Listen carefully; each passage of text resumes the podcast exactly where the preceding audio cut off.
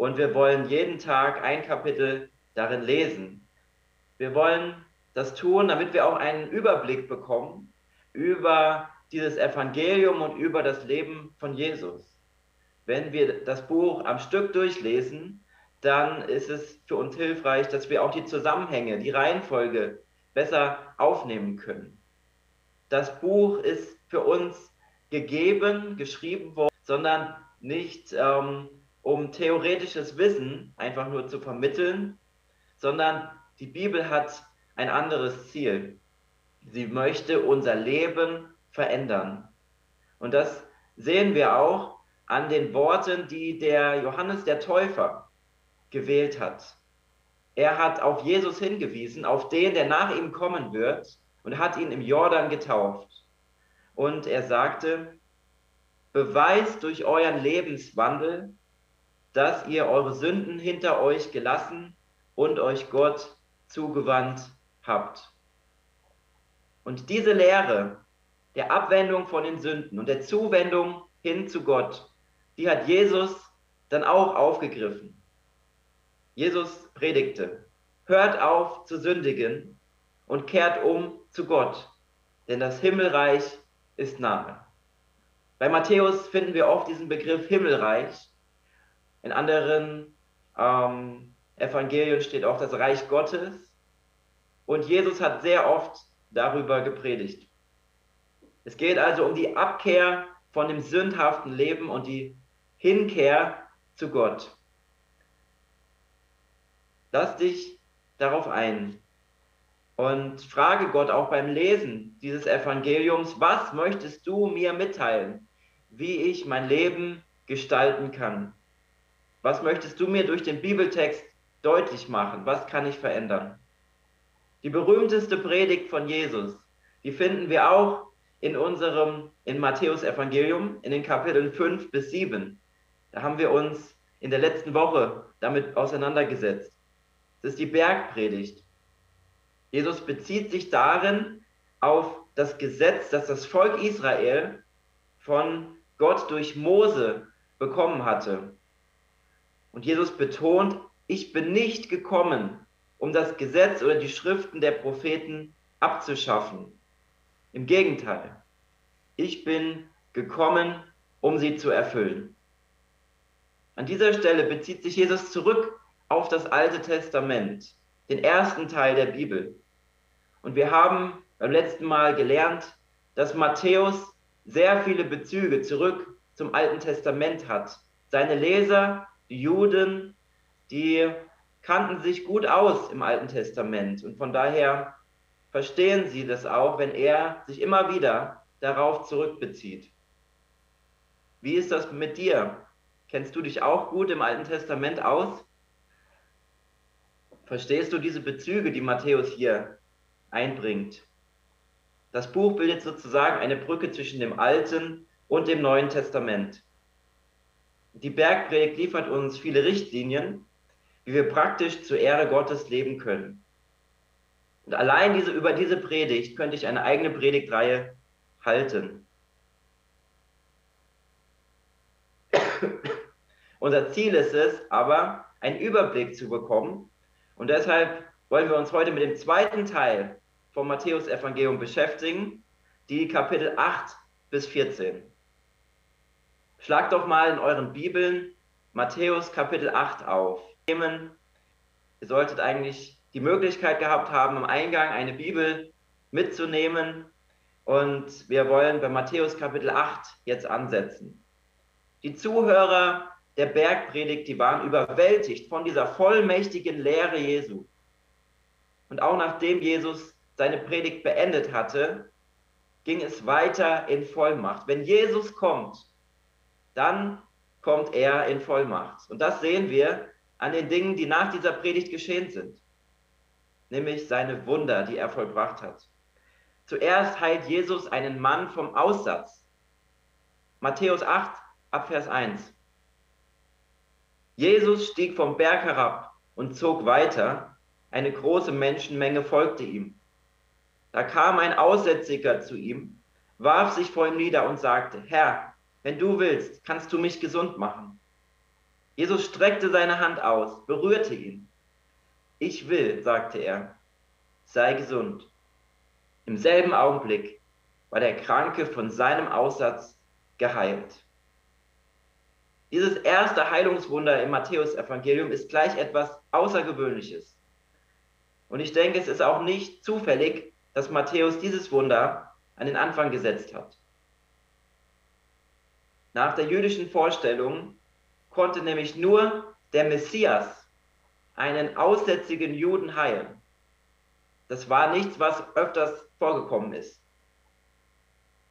Dieser aussätzige Mann, der ist einfach so auf Jesus zugekommen. Und das war nicht üblich. Wer Aussatz hatte, der musste sich zurückhalten vor den anderen, er musste sich absondern und wenn Menschen in seine Nähe kamen, musste er sagen, unrein, unrein.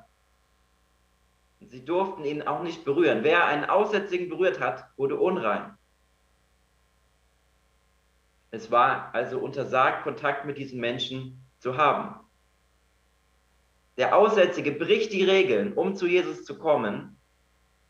Und Jesus ähm, weist ihn nicht ab, sondern er berührt ihn sogar noch und er heilt ihn von seiner Krankheit. Andere hätten ihn aus Angst vor einer Ansteckung, hätten sie ihn abgewiesen. Jesus heilt bei diesem ersten Wunder aus erster Nähe. Und das, das ist, steht im Gegensatz zur Heilung ähm, bei dem zweiten Wunder, nämlich die, die Heilung von einem Diener des römischen Hauptmanns, der gelähmt gewesen ist. Er wollte, dieser Hauptmann wollte nicht, dass Jesus als Jude zu ihm als Heide nach Hause kommt. Und so hat er Jesus gebeten, diese Heilung aus der Ferne auszuführen. Jesus kommt dieser Bitte nach und er lobt den Glauben des Hauptmannes. Dann sagte Jesus zu dem Hauptmann, geh nach Hause, wie du es im Vertrauen von mir erwartet hast, soll es geschehen. Und zur selben Stunde wurde sein Diener wieder gesund. Und hat auch viele heilt aus der Nähe, Jesus heilt aus der Ferne. Und hat auch viele Menschen geheilt. Er trieb böse Geister aus. Und in Kapitel 9 lesen wir sogar von einer Auferweckung einer Tochter eines Gemeindeleiters die tot gewesen ist und wieder zum Leben gekommen ist. Das kleine Mädchen war tot und Jesus schenkte ihr wieder das Leben. Außerdem bewirkte er eine Lebensmittelvermehrung. Wir kennen die Geschichte, wo aus fünf Broten und zwei Fischen 5000 Menschen gespeist wurden, satt wurden. Jesus ging auf dem Wasser. Er stillte den Sturm. Das sind alles diese Wunder, die wir von ihm lesen können. Und er ist auch der Herr über die Naturgewalten. Wenn die ersten Leser von Matthäus alle diese Wunder gelesen haben, dann haben sie sich daran erinnert, was sie schon im Alten Testament kannten, nämlich die Wunder von zum Beispiel dem Propheten Elia und Elisa. Das war für sie nichts Außergewöhnliches generell, diese Wunder. Denn Elia und Elisa haben auch viele übernatürliche Wunder vollbracht. Zum Beispiel haben sie den aussätzigen Naaman, ein Heerführer des Königs von Aram, geheilt. Elisa forderte ihn auf, siebenmal im Jordan sich zu waschen, um geheilt zu werden. Und zunächst wollte Naaman das nicht tun. Doch in 2. Könige 5, Vers 14 lesen wir, Naaman ließ sich umstimmen, fuhr zum Jordan hinab und tauchte siebenmal in seinem Wasser unter, wie der Mann Gottes es befohlen hatte. Da wurde er völlig gesund und seine Haut wurde wieder so rein wie die eines Kindes. Ein Aussätziger wurde geheilt. Doch dieser Aussätzige damals war kein Jude gewesen. Das ist der Unterschied zu dem Aussätzigen, den Jesus geheilt hatte. In Zeiten großer Hungersnot ging Elia zu einer Witwe. Sie hatte fast nichts mehr zu essen, nur noch eine Handvoll Mehl und ein paar Tropfen im Ölkrug. Und da geschah auch das Wunder der Lebensmittelvermehrung, sodass sie jeden Tag genug Mehl und genug Öl hatte, um in dieser Hungersnot über die Runden zu kommen. Die Propheten des Alten Testaments haben sogar ähm, Tote wieder auferweckt. Jesus war also nicht der Erste, der einen Toten wieder zum Leben gebracht hat. Der Sohn von der Witwe, die ich eben erwähnt habe, ist gestorben. Er war, er war krank geworden, war zu Hause und sein Gesundheitszustand wurde immer schlimmer und schließlich war er gestorben. Dann ging Elia hin, er nahm das tote Kind und stieg mit ihm in das Dachzimmer und bat Gott darum, dass er dieses Kind wieder zum Leben erweckt. Und dieses Wunder ähm, ist geschehen. Das Kind bekam sein Leben zurück. Und auch in Bezug auf die Natur äh, geschahen viele Wunder zur Zeit des Alten Testaments. Er betete und es fiel für mehrere Jahre kein Regen. Elia bereitete ein Tieropfer vor und Gott ließ Feuer vom Himmel fallen, um dieses Tieropfer in Brand zu setzen. Wenn ihr an Bibelstellen interessiert seid, zu diesen einzelnen Wundern, auf die ich eingegangen bin, könnt ihr mich gerne ansprechen. Ich kann euch diese Bibelstellen dazu nennen. Jesus hat vor seiner Auferstehung viele Wunder vollbracht. Und viele dieser Wunder haben auch in ähnlicher Form Elia oder Elisa im Alten Testament vollbracht.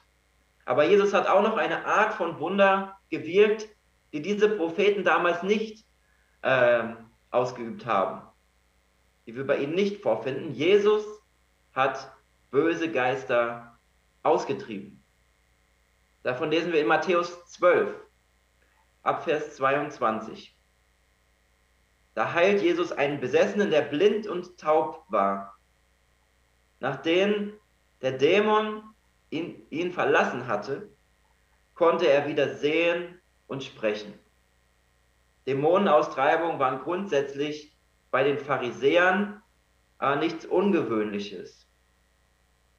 Die waren nicht unbekannt. Jesus sagt in diesem Text hier in Matthäus 12, was ist mit euren eigenen Leuten? Sie treiben doch auch böse Geister aus. Also die Pharisäer haben auch Dämonen ausgetrieben.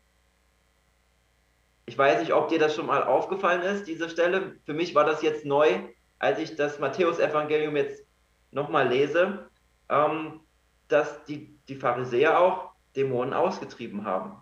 Ich habe das Matthäus-Evangelium schon so viele Male gelesen, aber das war mir jetzt noch nicht so ins Auge gesprungen. Vielleicht geht es dir auch so, wenn du die Bibel nochmal und nochmal liest, dass du immer wieder neue Details entdeckst, die dir vorher nicht aufgefallen sind. Und hier, die Pharisäer kannten sich aus mit der Dämonenaustreibung. Nur, es war bei ihnen so, sie konnten einen Dämon nur austreiben, wenn sie den Namen des Dämons aussprechen konnten. Und bei diesem Mann über den wir hier in Matthäus 12 lesen, konnten sie das nicht, weil der Mann stumm war. Er konnte diesen Namen nicht aussprechen. Er hat nichts gesagt. Von daher war für die Pharisäer es nicht möglich, diesen Dämon auszutreiben. Und es gab diese, diese, diese Lehre bei den Pharisäern, nur der Messias kann auch einen Dämon austreiben von jemandem, der, ähm, der stumm ist, von einem stummen Besessenen. Und jetzt kommt Jesus und er tut genau dieses Wunder. Der Stumme ähm, und der Dämon in ihm muss fliehen, als Jesus kam. Jetzt müssen die Pharisäer das irgendwie erklären. Und ihre einzige Erklärung ist, da sie Jesus nicht als Messias anerkennen wollen, sie sagen, Jesus muss das in der Macht ähm, des Satans getan haben. Jesus heilt dann dagegen und er erklärt ihnen, dass ähm, das Gesetz ja nicht gegen das Böse kämpft und dass er nicht in der Macht des, des Bösen das getan hat, sondern erfüllt in der Kraft des Heiligen Geistes hat er diese Dämonenaustreibung bewirkt. Wir lesen von all diesen Wundern im Alten Testament, im Neuen Testament. Und da bleibt die Frage, was hat das mit uns zu tun heute? Erleben wir auch Wunder in unserem Leben, in unserem Alltag? Hast du schon einmal ein Heilungswunder erlebt? Bist du Zeuge von etwas Übernatürlichem geworden? Hast du gesehen, dass etwas eingetreten ist, das viele für unmöglich gehalten haben? Wunder geschehen auch heute noch. Gott wirkt auch heute und für ihn ist nichts unmöglich. Ein Beispiel dafür sitzt unter unseren eigenen Reihen, Katharina. Es ist ein Wunder, dass sie auch weiterhin in den Gottesdienst kommen kann. Für eine längere Zeit war sie zu Hause und es ging ihr alles andere als gut. Sie kam nicht mehr aus dem Bett heraus und ihr Gesundheitszustand wurde immer schlechter. Wir haben in dieser Zeit für sie und für Reinhold gebetet und Gott hat unsere Gebete erhört. Der Notarzt kam zu ihr nach Hause und hat sie zum Krankenhaus mitgenommen. Und Katharina hat dann erfahren, dass wenn die Ärzte später gekommen wären, zu einem späteren Zeitpunkt, ähm, dass es dann zu spät gewesen wäre. Sie sind gerade noch rechtzeitig gekommen. Wäre der Arzt später gekommen, wäre Katharina vermutlich nicht mehr unter uns. Sie kam ins Krankenhaus und konnte behandelt werden. Und nun geht es ihr viel besser als davor und Gott hat ihr wieder ihre Lebensfreude und Energie zurückgeschenkt. Wir loben Gott für dieses Wunder und geben ihm die Ehre. Halleluja. Über Jesus lesen wir, wo er auch hinkam, heilte er Menschen von ihren Krankheiten und Leiden. Jesus waren seine Mitmenschen nicht egal. Er kümmerte sich um sie. Er fühlte mit ihnen mit. Er liebte sie. Und er fühlte mit dem Schmerz und mit ihrer Trauer.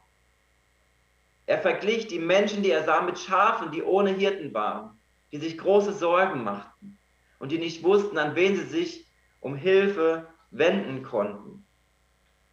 Es gibt so viele Menschen, auch in unserem Umfeld, die sich heute große Sorgen machen. Vielleicht wegen der steigenden Preise, die sie erleben.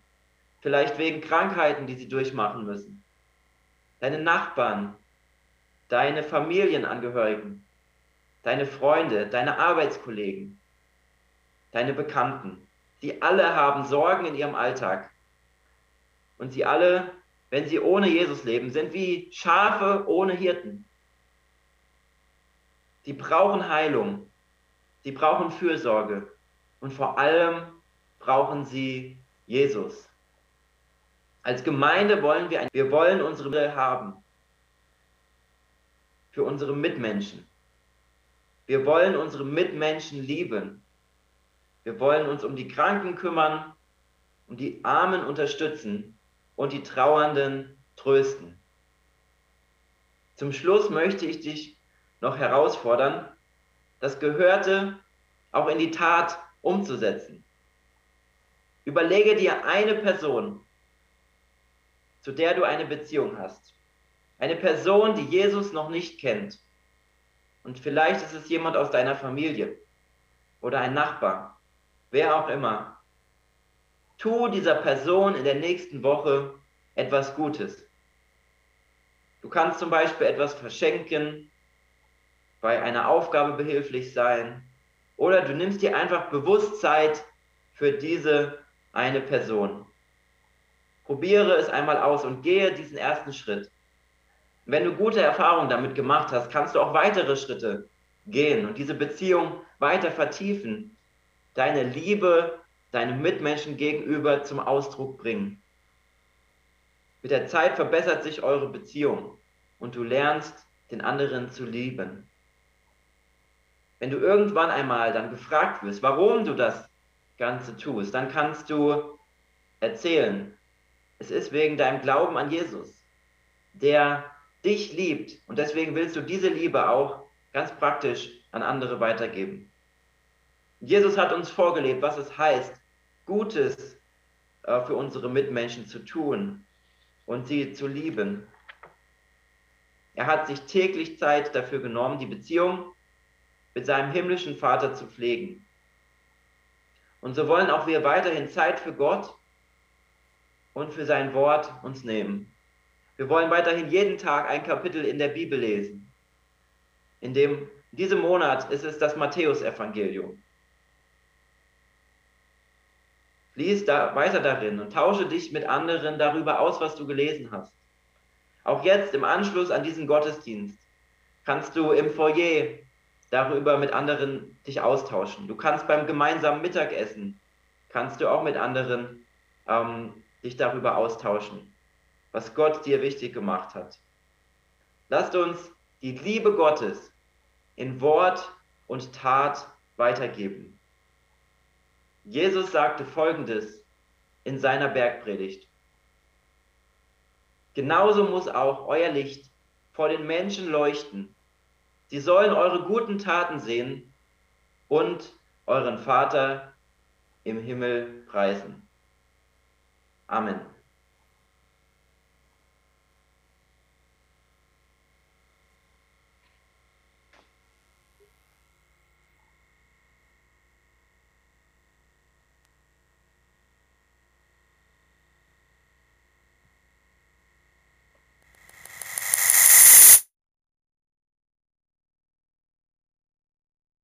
Lieber Pastor Nils, für die Predigt. Schön, dass es geklappt hat. Das ist doch eine Erleichterung für den jeweiligen Gottesdienstleiter. Und ja, ich habe mir jetzt quasi den Kalender so auf Kapitel zu lesen, heute den, den 9. Also äh, ich versuche immer am Kalendertag dieses Kapitel zu lesen im Matthäus-Evangelium, dass ich da nicht durcheinander komme und um das einfach auch da mitverfolgen zu können. Ja, wir kommen zum Abschluss unseres Gottesdienstes. Ähm, ja, ich darf einladen am Dienstag zum Gebetsgottesdienst hier und am nächsten Sonntag wieder zur, zu unserem normalen Gottesdienst und darf auf unsere Opferkörbchen hinweisen, die da vorne auf den Stehtissen an der Glastür stehen. Da kann gerne für die Arbeit der Gemeinde eingelegt werden. Ich wünsche euch allen eine gute und gesegnete Woche und möchte jetzt noch den Segen weitergeben und bitte euch dazu, euch von euren Plätzen zu erheben. Ja, diese Worte, die wurden schon zu Zeiten von Mose den Israeliten zugesprochen. Das ist der aaronitische Segen und den ja, möchte ich jetzt euch weitergeben als Segen. Der Herr segne dich und behüte dich. Der Herr lasse sein Angesicht leuchten über dir und sei dir gnädig. Der Herr hebe sein Angesicht über dich und gebe dir Frieden. Amen. Ja, und zum Abschluss singen wir noch ein Lied. Geh. Das wird projiziert an der Leinwand.